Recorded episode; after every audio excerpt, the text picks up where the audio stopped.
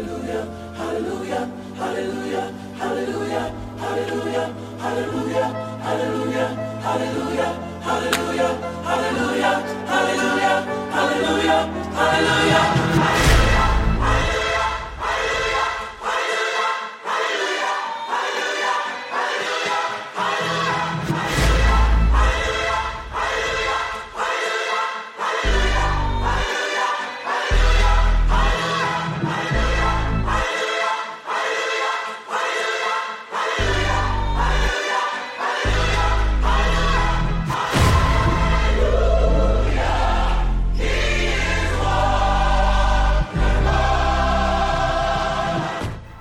Bem, pessoal, estamos de volta com mais um PneumaCast.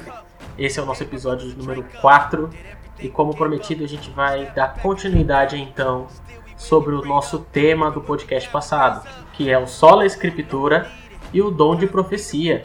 O nosso convidado continua sendo o mesmo convidado do podcast anterior, que você já deve ter ouvido, e ele vai continuar com a gente então aí para explicar um pouco mais sobre esse tema porque no nosso podcast passado a gente acabou extrapolando o tempo por conta de tanto conteúdo que a gente tinha delimitado e acabou que o tempo não deu.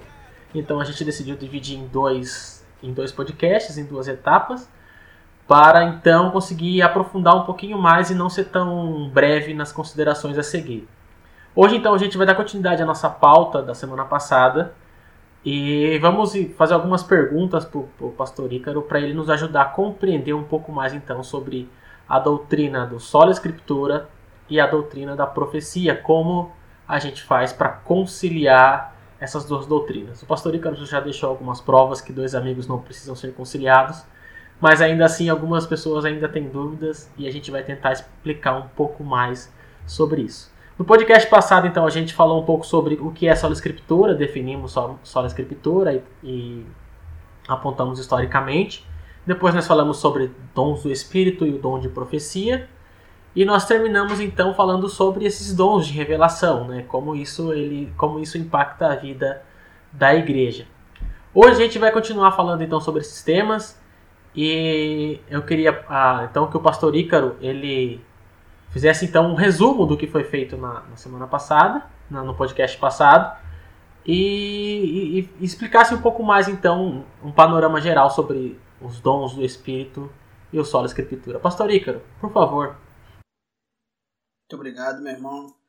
Mais uma vez já quero já iniciar agradecendo né, por mais uma oportunidade. Nós estamos dando continuidade a este assunto tão interessante. E a maior prova disso é que o tempo foi pouco na última oportunidade. É, bem, como nós havíamos é, demonstrado da última vez, é, a Sola Escritura, ela foi na verdade uma resposta, a, uma resposta da, da Reforma Protestante à ideia, ao tripé de autoridade da Igreja Católica Romana, que é justamente é, a autoridade que tem da Escritura, a tradição da Igreja Magistério, em que os reformadores insistiram que a autoridade está somente na Escritura Sagrada, né? E aí então ficou demonstrado pela, pela aquilo brevemente foi aquilo que foi brevemente falado acerca dos documentos confessionais da época da, época da Reforma Protestante, em que foi demonstrado que é, as escrituras sagradas nada se lhe acrescentará em tempo algum. E aí surge no meio protestante, especificamente no meio evangélico, é, no início do século XX, pentecostalismo, né? O pentecostalismo ele traz essa ênfase sobre a manifestação da profecia. E então surge a pergunta: se nós temos a palavra de Deus escrita, por que então há profecias? E como nós podemos conciliar essas duas coisas? Nós vimos então aí, nesse, a partir desse aspecto, é, justamente a importância de nós deixarmos claro que não existe nenhuma contradição. De modo que quando lemos as páginas do Novo Testamento, a igreja registrada ali é uma igreja puramente carismática que já possuía escritura, embora não o cânon completo, né, mas ela já possuía escritura, né, e a escritura que era do Antigo Testamento, que logo fez parte, foi citado nas cartas pastorais, etc. Paulo cita né, várias vezes. Então, nós temos já tudo isso dentro da vida da igreja do Novo Testamento. E olhando então à luz da redenção, nós conseguimos então compreender que a profecia ela faz parte da vida da igreja e nós temos então é, que compreender em que sentido é, o dom de profecia ele ocorre no meio do povo de Deus e qual a relação dele com a Bíblia Sagrada. Nós então estabelecemos aí um, para, um paralelo e nós partimos de Gálatas 6,16, em que a palavra de Deus fala sobre a regra de fé, a chamada regula fidei, em que todos nós, como salvos em Cristo Jesus, como indivíduos membros da aliança, né, nós todos então devemos seguir, devemos andar conforme esta regra, este cânon. E o canon, a palavra canon, ela vem justamente da a palavra regra, aqui no original é o canon, e canon vem justamente do grego que significa uma vara de medir. É uma, então a palavra de Deus sendo é, uma profecia régua, né? uma profecia canônica, então ela vai ser uma profecia que vai servir para medirmos outras profecias. Isso vai ficar muito claro à luz de 1 Coríntios 14, que 1 Coríntios 14, versos do 30, do 29 ao 33, vamos ter um tipo de profecia que ela, ela serve, ela deve ser, ela acontece no meio da igreja, mas que ela deve ser julgada. E nós temos uma outra profecia que é o próprio escrito apostólico, né, o próprio escrito paulino, a própria carta em si, que é essa que nós temos até hoje, é, em 1 Coríntios 14, 37, em que então, os mandamentos dos senhores devem ser simplesmente aceitos. Então, foi isso basicamente que nós tratamos da última oportunidade, em que nós podemos designar o que era o dom de profecia, nós podemos definir mais claramente qual a função da. Nós podemos definir como é que a profecia e a, a profecia, o dom de profecia e as escrituras podiam então caminhar juntos nós vimos aí justamente isso. E nós temos hoje o, o propósito de nos aprofundar um pouco mais ainda nesse, nesse aspecto aí com relação a, ao cânon, né? qual é a relação que existe entre o cânon e a profecia, também interessante.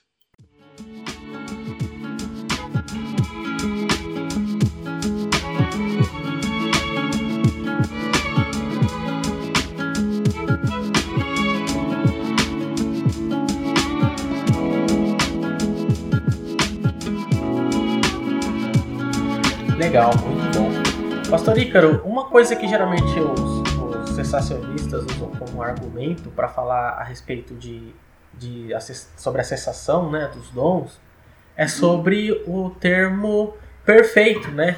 A gente encontra em 1 Coríntios, quando vier o que é perfeito. Então eles dizem que não há mais necessidade de profecia a partir do tempo que vier o que é perfeito. Por mais que essa teoria é, atualmente esteja esteja caído de, de defesa, né? Boa parte dos sensacionistas não usam mais esse, esse termo para de, definir que os dons de profecia cessariam no caso. Eles, alguns afirmam que esse perfeito aí é o cânon. Quando vier um cânon do Novo Testamento, uhum. pronto, então não há mais necessidade de profecias. Por mais que alguns eles eles vão negar né, que essa ideia aí é sobre o cânon, principalmente alguns sensacionistas, o pastor e professor Tom Schreiner, ele argumenta no livro dele sobre sensacionismo que ele não defende que o perfeito é o cânon, mas e, a, a, no final das contas ele, ele acaba argumentando no final que é, tendo o cânon não precisa mais de profecia, ou seja, ele fala que a, a exegese do texto não aponta para o final do cânon, mas no final das contas ele diz que tendo o cânon não tem mais necessidade de profecia. Como que a gente faz para entender, então, é, esse perfeito aí no texto de 1 Coríntios? Bem, na verdade, meu irmão, esse, esse texto, ele muito cedo foi tornado, foi, foi tomado, foi ganhou uma ênfase especial na história da igreja. Se nós voltarmos, por exemplo, é, no caso do, do movimento montanista, em que depois que é, nós vimos as profetisas, né? De Montana, as duas profetisas, Priscila e Maximila. Quando Maximila tem em uma profecia, ela diz que quando viesse após ela viria um seria após ela viria perfeito e cessariam então esses, essas revelações, esses dons. Todos os pais da igreja da época, eles trazem uma resposta, e isso você vai encontrar No capítulo 3 do livro sobre a sensação dos carismatas de John Ruthven, ele vai trazer algumas vezes, algumas partes, algumas citações do tempo da igreja em que é unanimidade que eles definem não, o perfeito, o perfeito, ele não é essa profecia, isso é um erro que aconteceu dentro do movimento montanista. Eles estão falando algo que não é correto.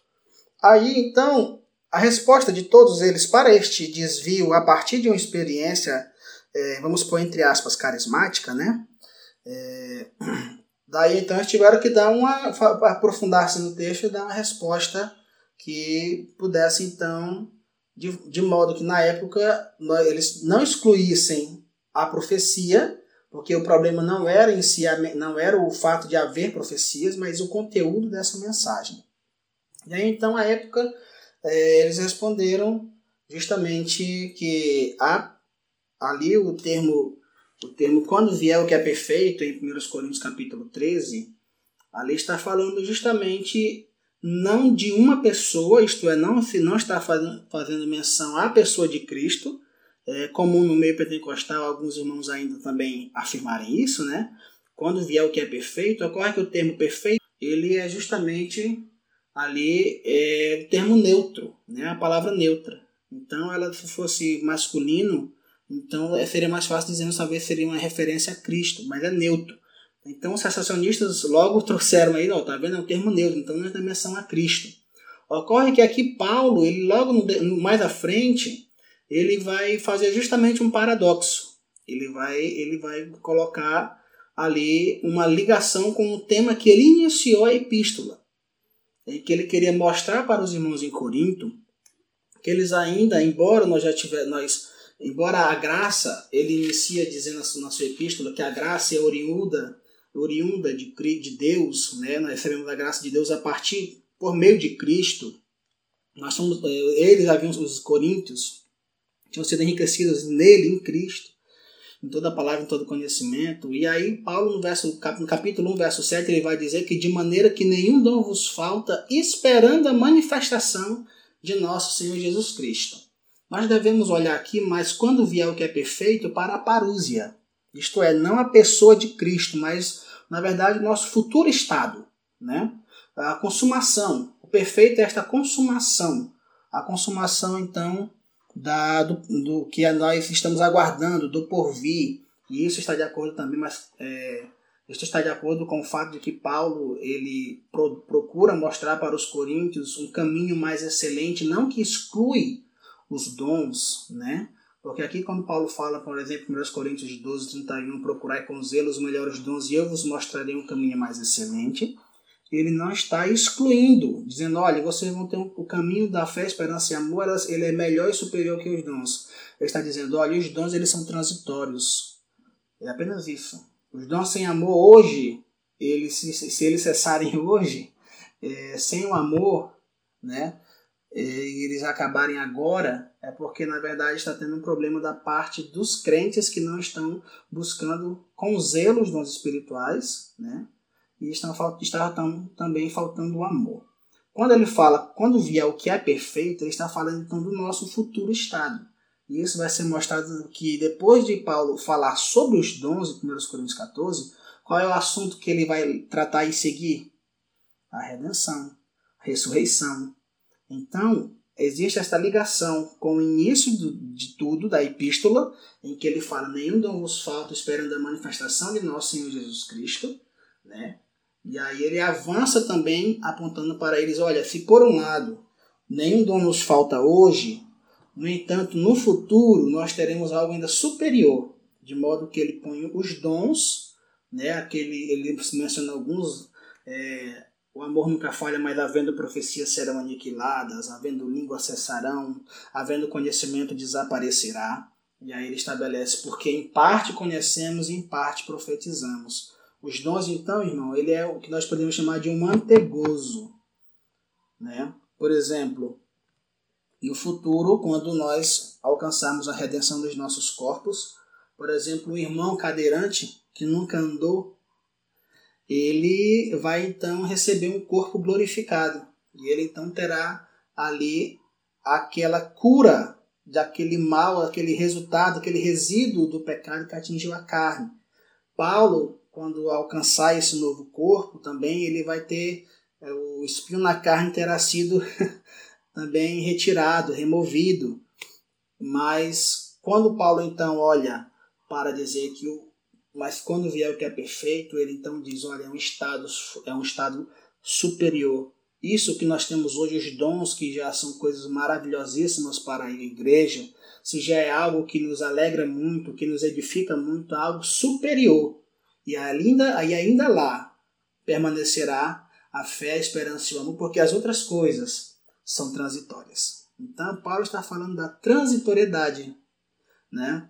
E ainda reforçando isso, que o perfeito, quando vier o que é perfeito, eu fiz questão de atentar para as ocorrências do termo vier, do termo vir, né?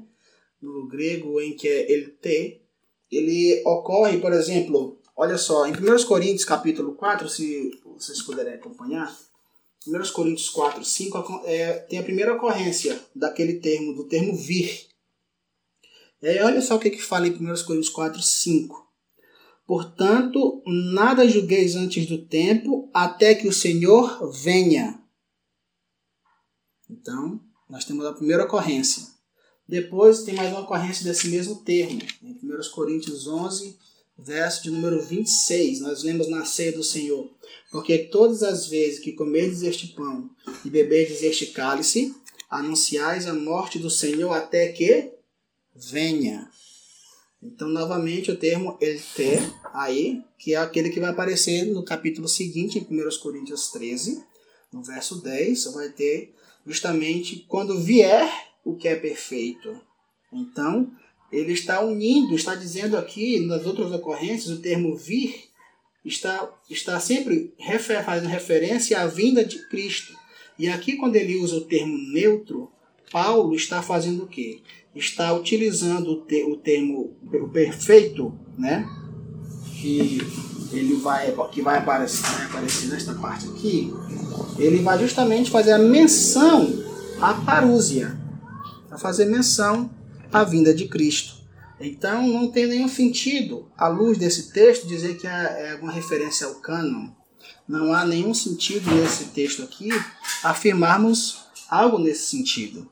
Porque o próprio texto em si, olhando as, as outras ocorrências, o termo vir está sempre é, unido à ideia da vinda de Cristo, né? quando, quando é, anunciais a morte do Senhor até que venha, nada igreja antes do tempo até que o Senhor venha.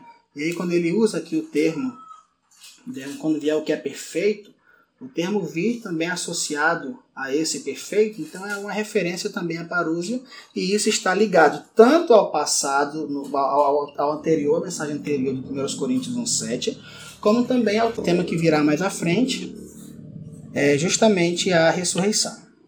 Então, basicamente, esta é a ideia geral do porquê nós não temos como é, compreender esse quando vier o que é perfeito como cano, né?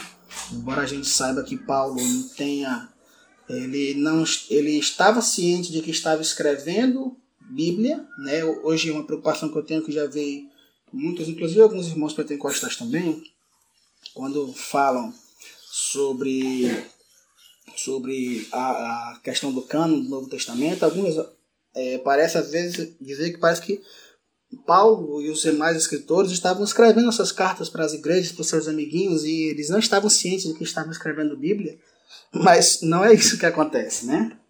Não é isso que acontece, eles estavam cientes. Então, Paulo não tem, embora que Paulo tivesse essa ciência de que ele estava escrevendo sim a palavra de Deus, ele não está mencionando a, algo nesta época agora, para a era da igreja, algo anterior à vinda de Cristo. Deus está ligando a vinda do perfeito à parúzia. Então, a, o perfeito é o estado perfeito dos crentes. Entendi. Então, quando ele. E, e, também os, o apóstolo Paulo e, e, os escritores do Novo Testamento, eles tinham a noção de que eles estavam escrevendo era a escritura, né? O próprio apóstolo Pedro fala dos, dos textos de Paulo, como se refere às cartas de Paulo como escritura. Porém, eles não tinham como saber até então, né? Quantos, quantos desses textos, né, quantas dessas cartas cada igreja teria no Novo Testamento, ali as igrejas do Novo Testamento.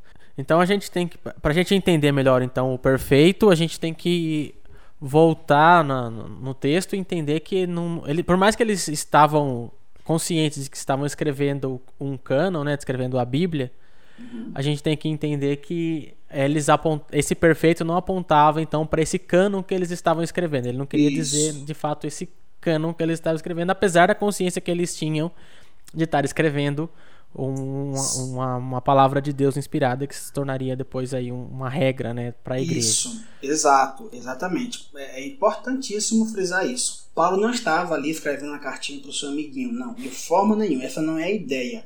Por exemplo, quando ele, quando ele escreve em Efésios 3, é, quando ele vai dizer para os irmãos sobre o mistério que é a igreja, e não havia sido esse mistério revelado, e então Paulo diz para eles no verso 4, capítulo 3 de Efésios. Por isso, quando ledes, podeis perceber a minha compreensão do mistério de Cristo. Ou seja, quando ledes, Paulo estava ciente de que ele estava escrevendo Bíblia. Mas quando Paulo está escrevendo em 1 Coríntios 13, ele não está dizendo que o perfeito é a Bíblia completa. Ele está mencionando justamente que a parúzia, esta vinda de Cristo. E a maior prova disso é que esse versículo, se o perfeito fosse a conclusão das Escrituras, é, entraria em contradição com o que Paulo disse no versículo 7 de, de, do capítulo 1 dessa mesma carta. Né? De maneira que nenhum dom vos falta, esperando a manifestação de nosso Senhor Jesus Cristo. Né? Então, se, então, se fosse de fato esse perfeito a conclusão do cano, né? Então estaria uma contradição e a palavra de Deus certamente não tem contradição.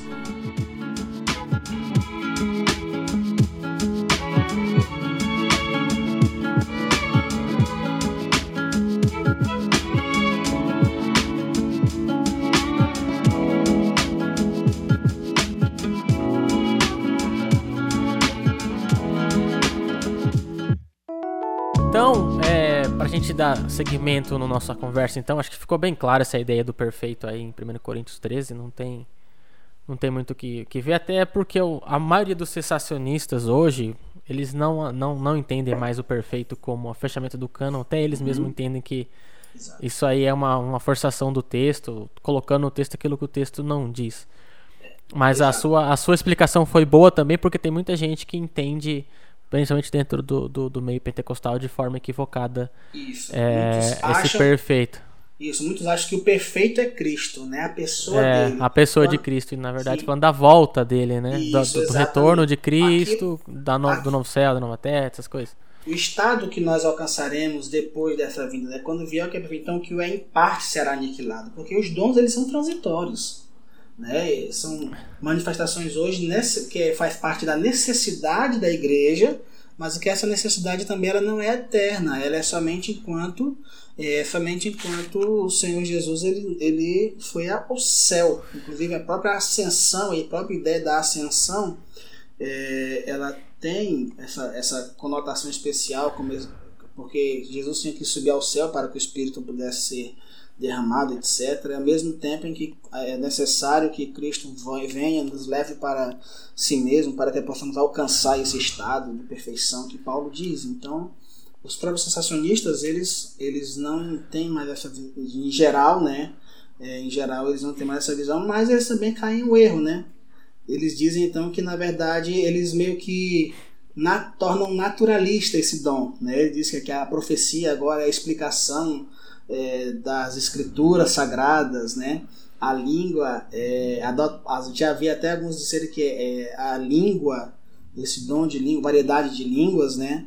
É, para nós hoje seria a capacitação que Deus dá para alguns discípulos de aprenderem rapidamente o idioma e em muitas ocasiões raras também falar um idioma que humano que nunca aprendeu, né? Então como a gente equilibrar essas duas verdades, né? Da escritura da Bíblia, como a profecia, como a regra de fé, e ela como este cânon, que esta, esta revelação canônica, que régua, revelação régua, que vai justamente sendo profecia régua, que vai medir outras profecias, nós precisamos entender justamente o fato de que essa, essa polêmica sensacionista aí, ela traz também essas implicações da, dentro da própria bibliologia. E um ponto principal sobre, sobre esse assunto é que a Bíblia ela, ela é uma revelação e ela tem esse status canônico que nós aceitamos, né? Mas quando nós fazemos o uso da Bíblia como uma revelação canônica, nós estamos justamente dizendo que nem tudo que Deus falou para os homens se tornou canônico, ou seja, Deus não usou profetas para escrever Bíblia somente. Isto é, nem tudo que Deus falou se tornou escrituração, nem tudo. Então, o dom de profecia hoje não produz escrituração canônica. Esse é um conceito que tem que ficar claro. O dom de certo. profecia hoje, ele não produz escrituração canônica. E aí é que a gente começa a entender é, por que, que, por exemplo, mormons e adventistas, eles, eles incorreram em erro? Primeiro, eles incorreram no erro de achar que, primeiramente, vamos ver o caso dos mormons, por exemplo. Os mormons, eles disseram, não, tudo aquilo que Deus disse se tornou... Se Deus, então, está falando ainda hoje, se tem profeta hoje, então tem que haver cano aberto. Ou seja, eles pegaram a lógica reformada e apenas... Uhum torceram essa lógica. Não, se, há, se, só pode, se, se só pode haver profeta se tiver profecia de cano aberto, então nós temos que ter, continuar nossas revelações. Aí surgiram as revelações de Joseph Smith. A mesma coisa também é com relação ao, ao espírito de profecia em Ellen White dos Adventistas. Né?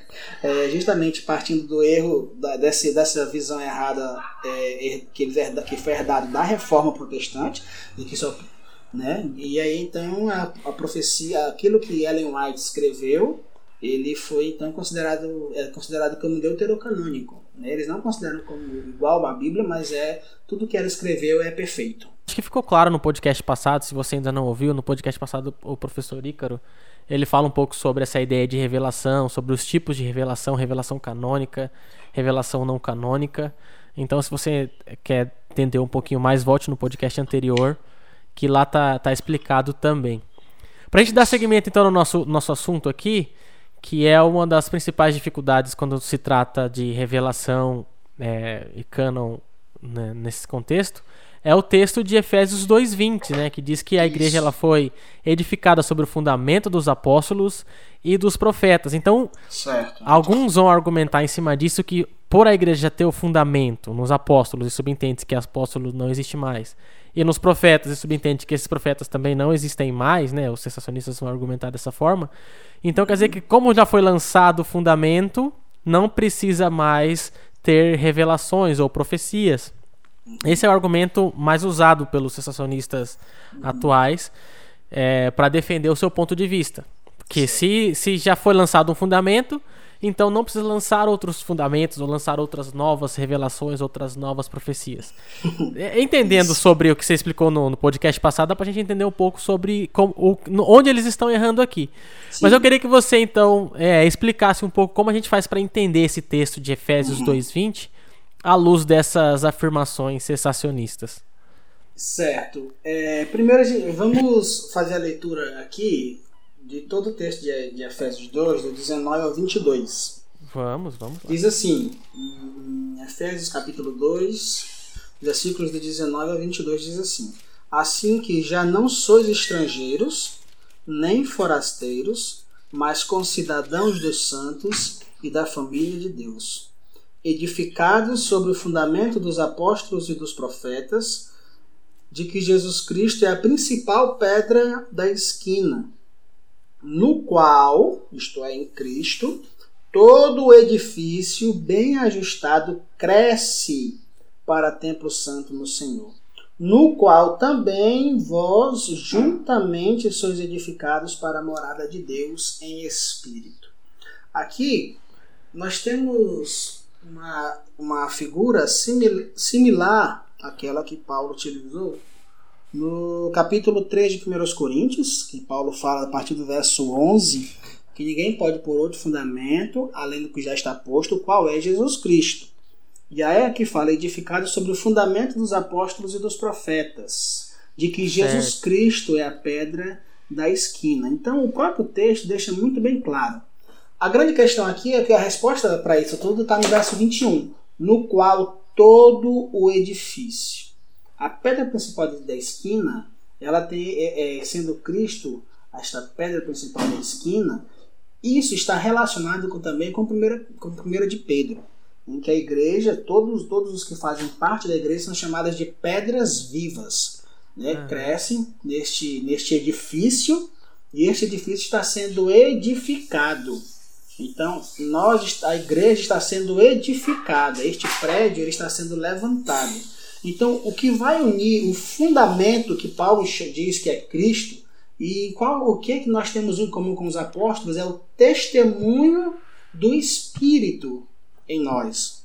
Então, o fundamento que, que, que Paulo é edificado sobre o fundamento dos apóstolos e dos profetas é justamente aquele mesmo, é, este fundamento da mesma confissão de Pedro, por exemplo, a revelação direta do Espírito ao nosso espírito de que de fato somos filhos de Deus, né?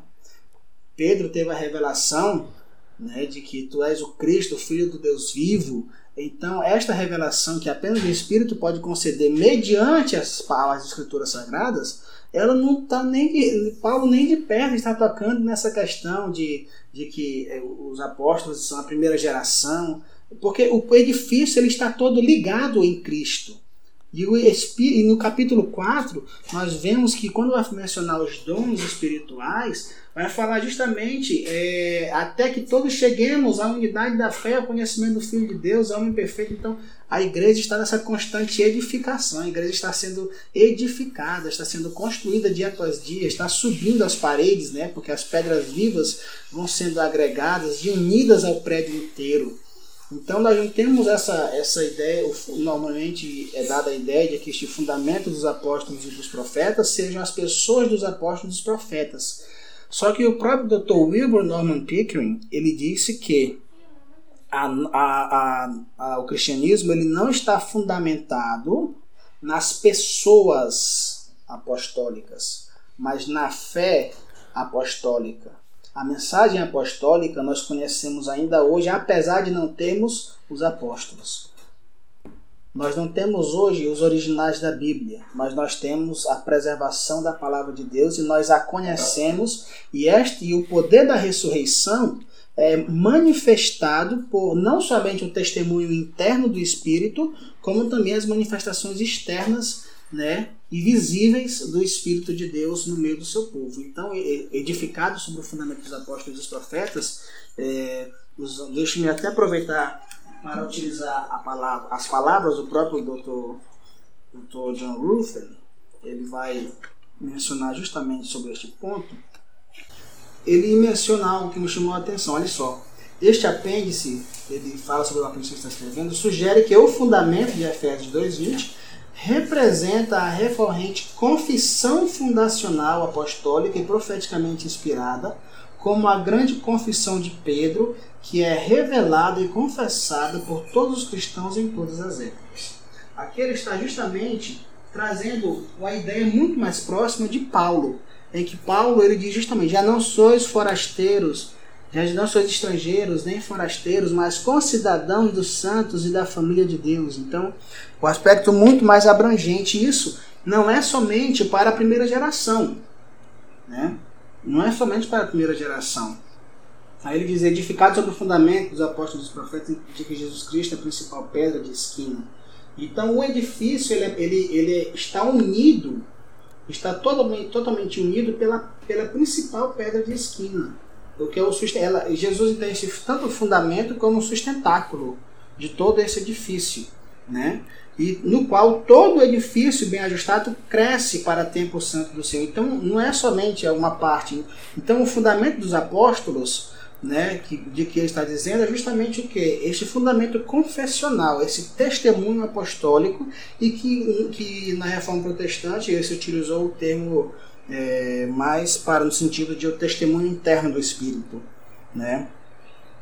Entendi. É que alguns vão afirmar que esse fundamento dos apóstolos aqui também podem ser o cano, né? Podem ser o, a criação do cano, como eles lançaram o fundamento. Exato. E já foi colocado o cano e... ali, então não há necessidade mais de novas revelações. Também uhum. não, não faz sentido a luz do que você explicou, porque o fundamento ali não tem nada a ver com o cânon, né? O fundamento Exatamente. que foi colocado é a, é a pessoa de Cristo, o testemunho do Espírito.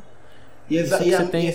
e, outra coisa, é, se você for observar, 49%, a, 49% do Novo Testamento foi escrito por apóstolo. Né? Lucas, Sim. o historiador, escreveu o Evangelho, escreveu o livro de Atos, mas ele próprio não era apóstolo. Exatamente. Ah, então, são essas questões que devem ser consideradas também. Né? Às vezes a gente tem uma ideia de que os apóstolos eles foram chamados para escrever a Bíblia. Na verdade, somente né, nós temos aí somente 49% do conteúdo do Novo Testamento que é proveniente da pena de um apóstolo. E a gente também não tem a ideia de que Lucas era profeta, né? Pelo menos não tem nenhuma fala inspirada dele, profética, registrada no Novo Testamento. Exato. Na verdade, irmão, é porque assim, ó, a, ideia, a ideia geral, que às vezes até mesmo é, que a gente precisa entender com relação a esse fundamento aí, é uma ideia que eu encontrei de forma muito clara no livro Cristianismo e Liberalismo, do John Gresham Machen. Ele é presbiteriano.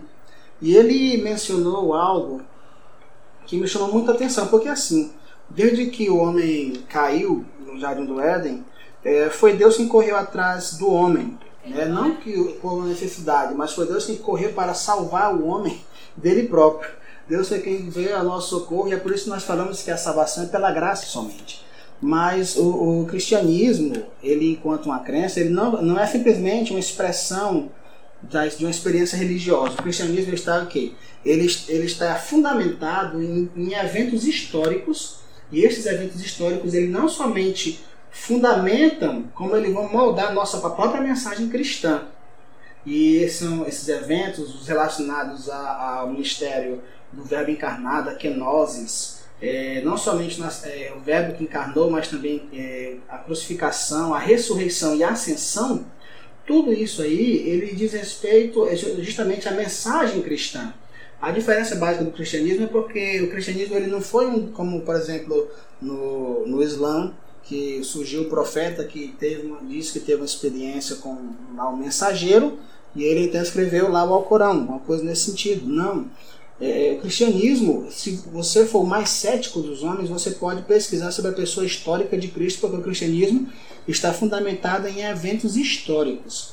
E a doutrina cristã, ela nada mais é do que um evento histórico que é explicado à luz da redenção. Por exemplo, é, vamos ver 1 Coríntios capítulo 15, versículo 3. 1 Coríntios 15 e 3 nós vamos ver esse conceito claro. Diz assim 1 Coríntios 15, 3. Porque primeiramente vos entreguei o que também recebi. Isso é a doutrina. O que foi que Paulo recebeu? Que Cristo morreu. Cristo morreu é um evento histórico, porque isso está provado na história. A pessoa histórica de Cristo de fato existiu, a pessoa histórica de Cristo de fato morreu. E aí a explicação desse evento histórico ela é o que? Ela esse, esse, esse significado.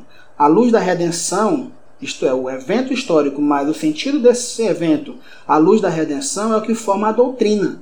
E é essa doutrina que nós estamos edificados sobre, que é esse testemunho do Espírito, de que aquilo que aconteceu, porque Cristo já não está mais hoje lá, lá na Judéia, pregando e fazendo milagres lá. Por que, que Cristo que morreu há dois mil anos atrás, ele é o meu Salvador. Porque Jesus ele só pode ser Senhor dos vivos e dos mortos se ele tiver morrido e ressuscitado e ter, ter sido assunto ao céu.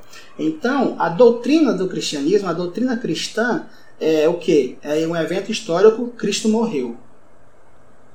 Por nossos pecados, é a explicação. A explicação disso, então, torna-se doutrina. Então, o poder desta mensagem cristã está demonstrado nesse.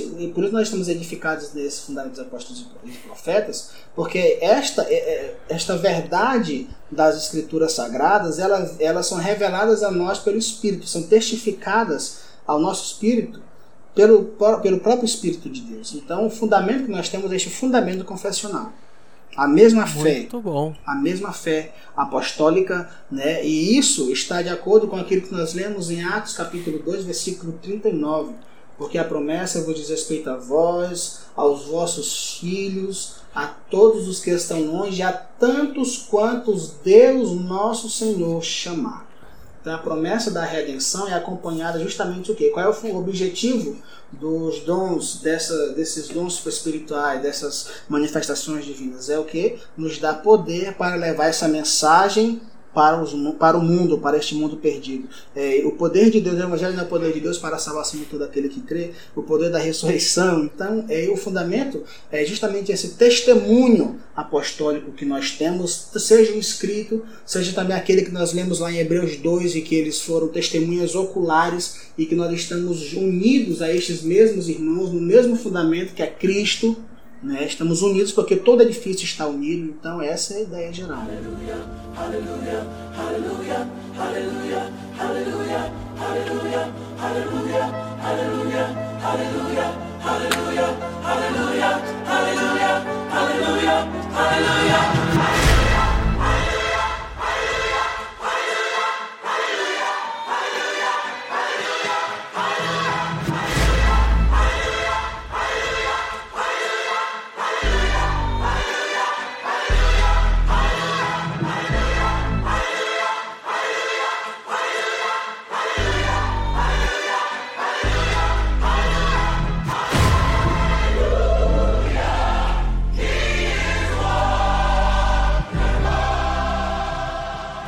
Muito bom, pastor Ícaro, muito bom. Acho que ficou bem explicado aí então sobre como entender Efésios 2:20 à luz dessas, dessas grandes questões. Pastor Ícaro, então nós já estamos caminhando para o final, porque como essa foi uma pauta que a gente é, deixou de terminar a primeira parte. Mas a gente já também atingimos o horário da quase perto do outro, né? A gente achou que ser um pouco mais rápido esse, a gente chegou bem, bem próximo do, do podcast passado. Mas eu achei que foi, ficou muito bem explicado. Acho que a gente conseguiu entrar bem nos pontos que a gente queria frisar. Consegui explicar bastante coisa a respeito de como a gente, que é carismático, é, compreende os textos bíblicos a respeito do dom de profecia, ao respeito da autoridade bíblica e sobre as revelações. Porque na verdade a grande questão aí está em cima de como entender revelação. E você explicou muito bem isso pra gente nesses dois podcasts.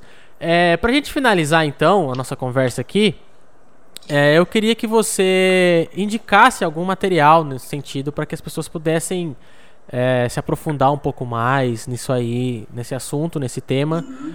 para que elas possam ter uma compreensão daquilo que a gente está falando aqui. Né? Porque é, é, em tempo de podcast a gente tem um certo limite de tempo, a gente não consegue fazer uma, uma exegese tão profunda, a gente não consegue entrar em tantos assuntos, coisa que o livro já, já consegue fazer, né? Isso. E eu sei que já chegou alguns livros em português, inclusive alguns que você mesmo já traduziu, que Isso. seriam úteis, né, pra gente ter uma ideia de, de, de como fazer, de como entender essa questão. Você poderia indicar aí algum material em português? Claro. Ou até mesmo em inglês, se alguém souber ler inglês sim, e tiver disposição. Eu vou, eu vou hoje dar prioridade para, para que nós já temos disponíveis, porque já está mais dentro da nossa realidade do Brasil. Eu indicaria para os irmãos, é claro, o livro de cabeceira, que todo, todos nós devemos ter, que é, é, ao meu ver são, são esses dois principais aqui, que é Só da Escritura e Anos de Revelação, do Dan Codlin, e sobre a Associação dos Carismata, do John Ruthven. E além deles, eu também indico para os irmãos os seguintes livros. Os dons ministeriais na igreja, padrões bíblicos para o serviço cristão. Ele foi publicado pela CPAD, do, pelo irmão Estevam Ângelo de Souza. É, dons espirituais. Rapaz, você tem esse livro? Dons espirituais? Do, Estevam, do Estevam Ângelo de Souza? Tenho, tenho aqui comigo, estou com ele em mãos. Ele é Machado. Dons, como é que é o nome do livro? Os Dons Ministeriais na Igreja, Padrões Bíblicos para o Serviço Cristão. Ele é um livro de 93, essa edição. Rapaz, eu tenho uma aqui dele, Os Nove Dons do Espírito Santo. Isso, é muito bom esse livro. É muito de bom. 1985. Eu tenho esse. Isso aqui foi uma edição recente, foi uma, na verdade uma nova impressão. Foi uma tiragem de 2013 da edição de 93. Esse livro é muito bom, muito bom. Ele é, ele é, ele é pequenininho, ele tem 100, 100 páginas mais ou menos, um pouco mais de 100 páginas. E ele é muito sucinto, mas sucinto, às vezes a gente tem um, uma, um erro muito grande de achar que livro bom é um livro grosso, né? Grande, é. mas, mas, não, esse livro dele a gente bate muita cabeça. E foi esse livro dele, do, do irmão Estevam Ângelo de Souza, que me ajudou a compreender e também a deixar de defender a, a posição de que os, os apóstolos cessaram. Não existe mais apóstolos hoje.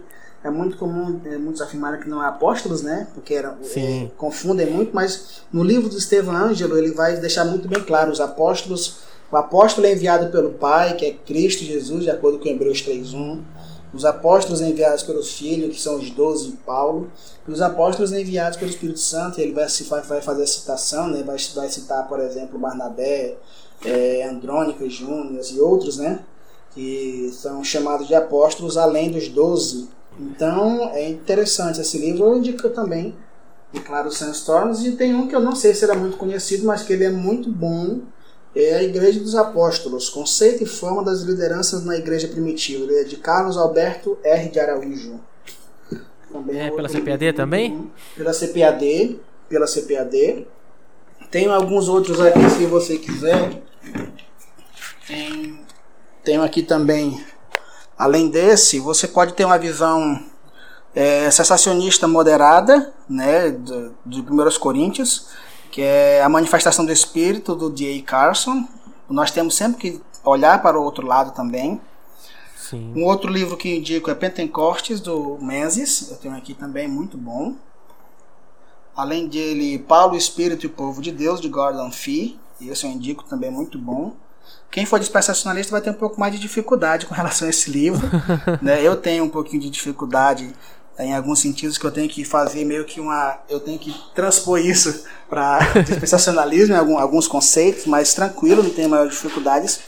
E tem um que fala especificamente sobre o dom de cura, que ele é um livro que ele é da editora Betânia, e ele é muito antigo e é uma preciosidade, é muito bom também, que é Cura Divina, Preciosa Herança dos Filhos de Deus, de Keith Bailey. Então é um, antigo, um livro antigo, mas também muito bom. Então você tem umas, umas relíquias aí que falar pra você, viu? São livros que você não acha mais. Esses, alguns é, desses que você citou aí não acha mais, difícil achar. Mas se você tiver oportunidade, então, e encontrar um desses livros aí, principalmente os dois primeiros, né, né Pastor Ícaro, que você citou. Acho que é Isso. da. Acho não, é da editora Carisma, né? Os dois primeiros. E, e se você puder encontrar, então, eles vão dar uma, uma aprofundada mais nesses temas que nós tratamos aqui né? Porque aqui no, nosso espaço é curto.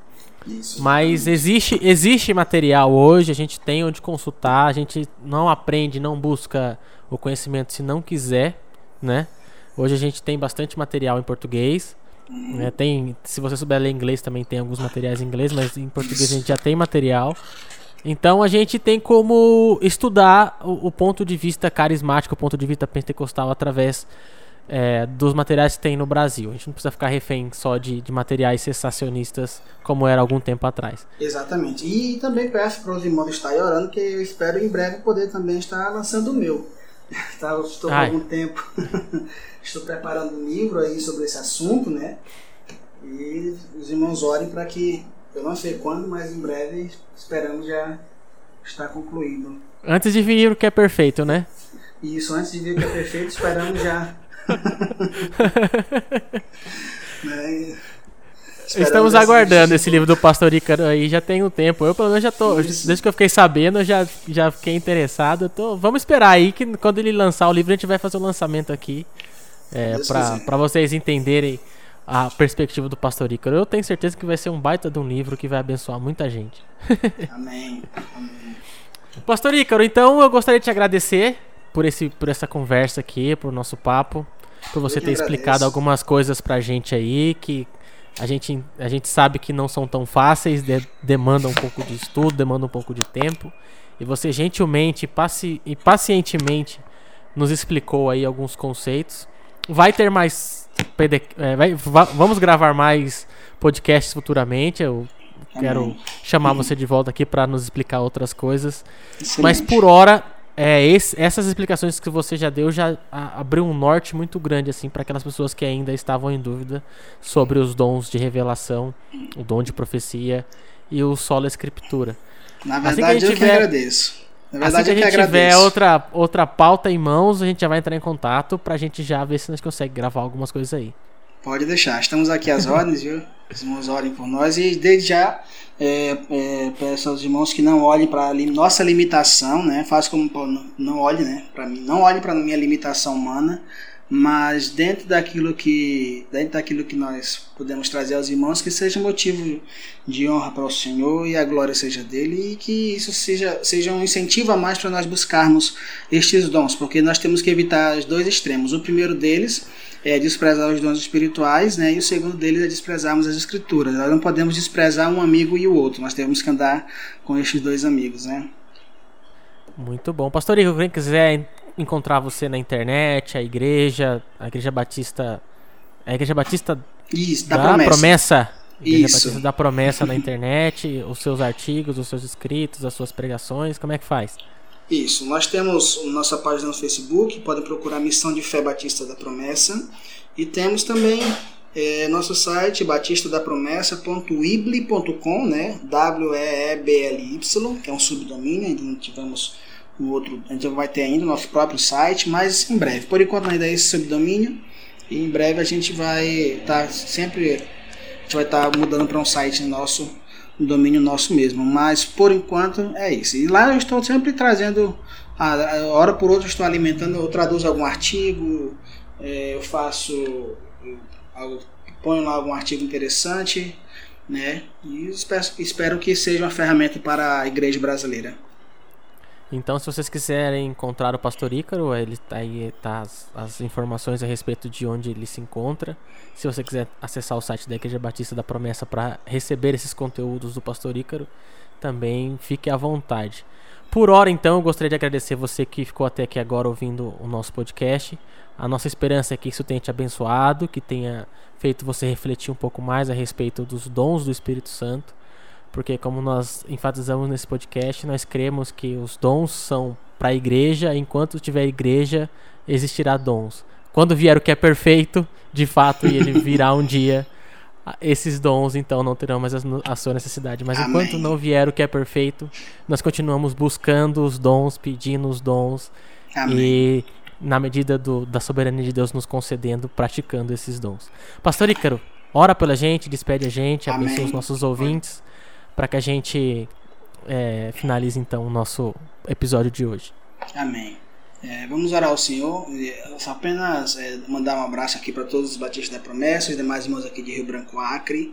E a vocês também que estão nos ouvindo, lhe agradeço por, pela sua paciência, porque eu tenho esse problema de falar muito, mas meus seus irmãos estiveram aqui até agora. vamos orar ao Senhor nesse momento, vamos falar com o nosso Deus.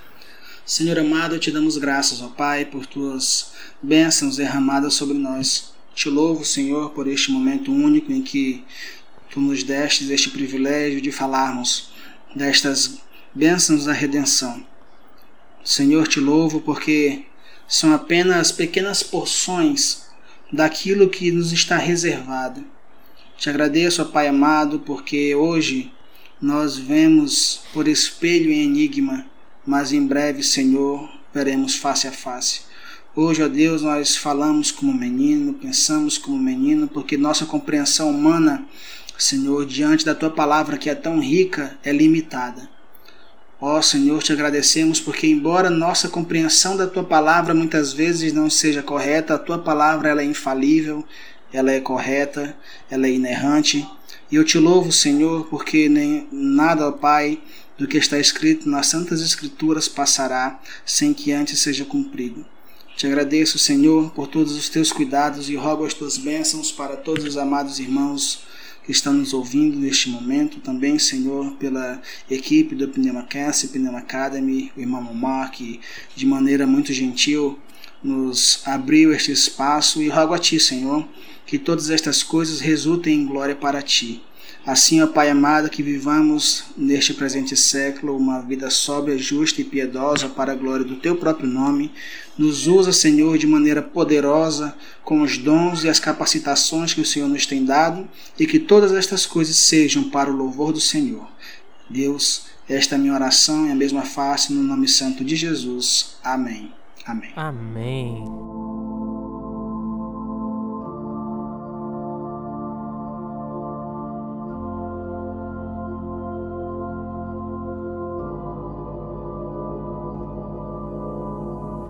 God is king, we the soldiers.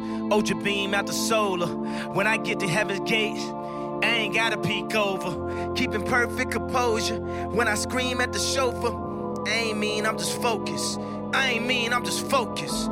Put a lean out slower, got us clean out of soda. Before the flood, people judge. They did the same thing to Noah. Everybody wanted Yandi, that Jesus Christ did the laundry. They say that we start on Monday, but the strong start on Sunday. Won't be in bondage to any man. John 8:33. We the descendants of Abraham. Ye should be made free. John 8:36. To whom the Son set free is free indeed. He say the wretch like me. Hallelujah, hallelujah, hallelujah, hallelujah, hallelujah, hallelujah, hallelujah, hallelujah, hallelujah, hallelujah, hallelujah, hallelujah, hallelujah, hallelujah, hallelujah.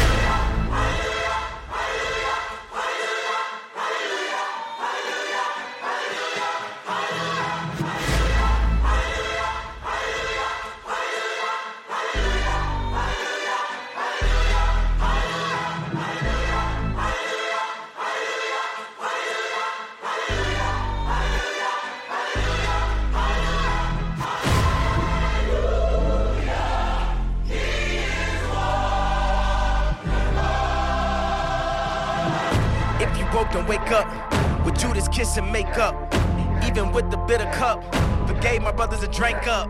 Did everything but gave up. Stabbed my back, I came front.